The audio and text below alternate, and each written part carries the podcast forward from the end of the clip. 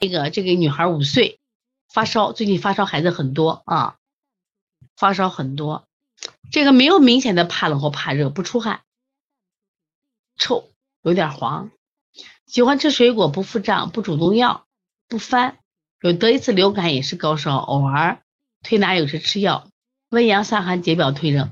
那这个小孩现在有个问题是，他呢就是发烧时候不出汗。我们说风寒的表实症基本不出汗，风寒的表虚症他就出汗了。你看这个小孩就不出汗，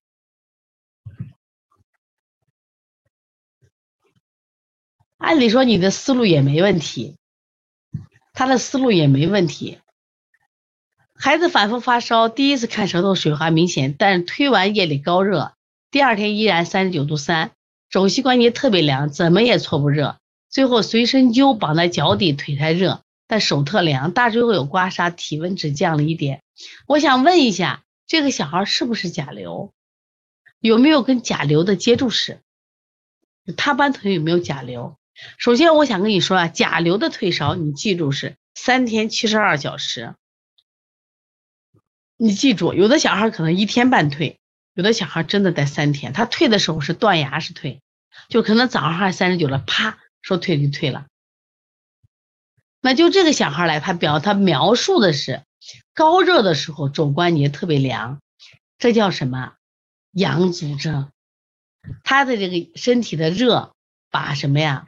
把阳气阻隔在了哪儿呢？就是我们的肘关节和膝关节上。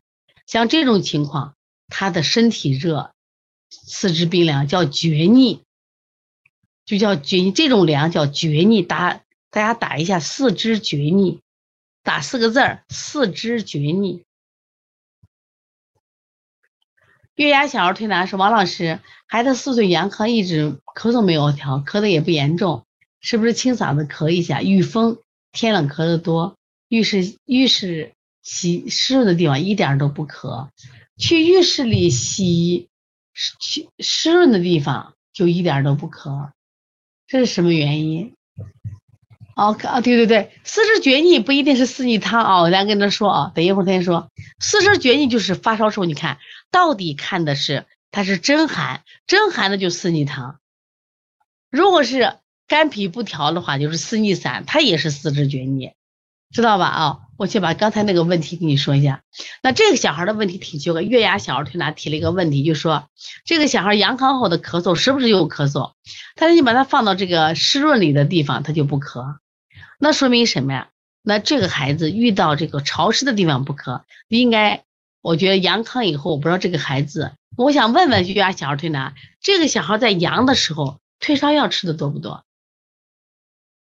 退烧药吃的多不多？你来回答这个问题，我给大家来说，这个四肢厥逆啊有几种情况，呃，四肢厥逆，手脚都很冰凉，那么他自己中焦也很寒凉。中焦怎么看寒凉？他肯定不喝水的。你看这个舌头伸出来，嗯，反整体舌头是微软的，中焦也是白腻的啊。我看着反正是白腻，有稍稍许有一点点黄，但不太明显。好了，这是一种情况，还有一种是肝脾不调。肝脾不调是什么？就说是它是有的是肝旺脾虚，有的是脾虚之极导起肝旺。就是我们讲了，它也会引起什么呀？就是四肢厥逆、四肢冰凉的，这处理方法是不一样的啊。一个是疏肝健脾，一个是完全是补阳的手法。那这个小孩呢，我们来看一下啊，他的舌头第一天觉得舌头明显的水滑是寒，那第二天呢，就推完以后夜里就高热，这很正常。夜里第二天依然高热三十九度三，肘膝关节以下特别凉。我们就看这个舌象，你们觉得是？肝郁脾虚呢，还是就是阳虚？大家说一下啊。徐，这是徐姐的案例啊。这个孩子肚子热，他还不喝水，肚子热，所以说是肝郁脾虚呢，还是完全阳虚象？来说一下。于琴问了个问题：高烧四十度孩子吃完退烧反复发烧，可以洗温水澡吗？我觉得是可以的啊，你泡脚都可以，可以的。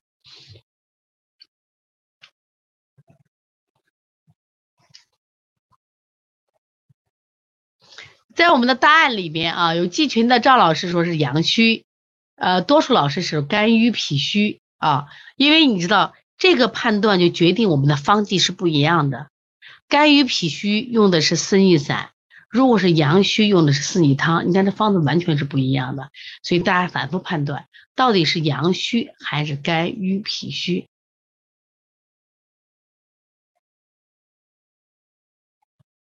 哎，这是非常重要的啊！好了，刚才说啊，这个小孩那个月牙小儿推拿，如果这个小孩退烧药，比如说在阳康的时候发烧，退烧药如果吃的多的话，这小孩说明有阴虚状态，所以他在就是浴室里边湿润的地方反而会好一些，明白不？就他这种阴虚是源于吃退烧药造成的。你想那时候吃退烧药，一身一身的汗，一身一身的汗出着，知道吗？啊？就我们来看一下，对对，勿忘初心说了，就因为咱们特别是甲流和这个阳康阳阳了，大家都给他大量吃退烧，你看布洛芬都都备完了，那布洛芬备完以后啥结啥结果？他一吃布洛芬就出汗，一吃布洛芬都出汗，体内干什么呀？这个健康宝贝问了一个问题，说遇到好了孩子感冒了不发烧，洗澡以后就发烧，那是这他感冒了没发烧，你知道为啥？他是我们说毛孔，它一关闭，它体内的热量呢，它可能就散就没散出去，没散出去不等于不发烧。但是你洗澡以后有啥过程？洗澡以后，因为它过于开放，过于开放以后毛孔全部打开，结果呢寒邪就邪气还很正，这时候寒邪二次侵袭你的这个什么肌肤，肌肤腠理紧紧关闭，体内的热久了就会发烧呢。就刚开始感冒，因为刚刚刚开始感冒，因为不发烧，是因为你体表邪气不重。等邪气重的时候，因为你毛孔开泄太过了，因为洗完澡，很多人一泡澡，哎，小孩发汗发的可厉害，结果导致什么呀？因为当时的寒气太重，寒气太重了啊！勿忘初心，说到肺胃不顾啊。那这个小孩，我们来看一下，到底属于我们说阳虚，这个脾虚呢，肝郁脾虚呢，还是这个？我们说的阳虚四逆汤，像这个小孩呢，我们说阳虚吧，他还真的不太像。我们来看一下，首先啊，他确实有凹陷，你看他舌体微软凹陷，但他舌色还是比较正常的，舌苔呢有点白腻，但是我更趋向于为什么我也会趋向于肝郁脾虚？你看他这个小舌头是一个方舌头了，但是他能他能立起来，而且有在在什么左侧、右侧、右侧，你看有明显的有肝郁苔。左侧也有肝郁苔，看见没？他的舌色还行，舌色还行。他的白苔是因为脾虚，应该是肝郁脾虚啊。两个方子如果是中医的方子，完全是不一样的啊。四逆汤是全补的啊，它是阳虚之极的，所以这个小孩我们就按这样做。所以你还要先疏肝再健脾，这个小孩就说先调气机就退烧，所以调气机是特别重要的一个方法啊。说你不要光温阳解，你看他为啥温阳？还有一个问题，退烧的时候记住三天，退烧是三天。这个如果说这月牙说这个孩子遇到潮湿的地方他就不咳了，能不能喝点沙参麦冬汤呀？这都可以啊。有人给你推荐勿忘初心，最近进步大的很。你看勿忘初心，对，石斛、甘蔗、马蹄、麦冬可以，没问题，可以可以啊。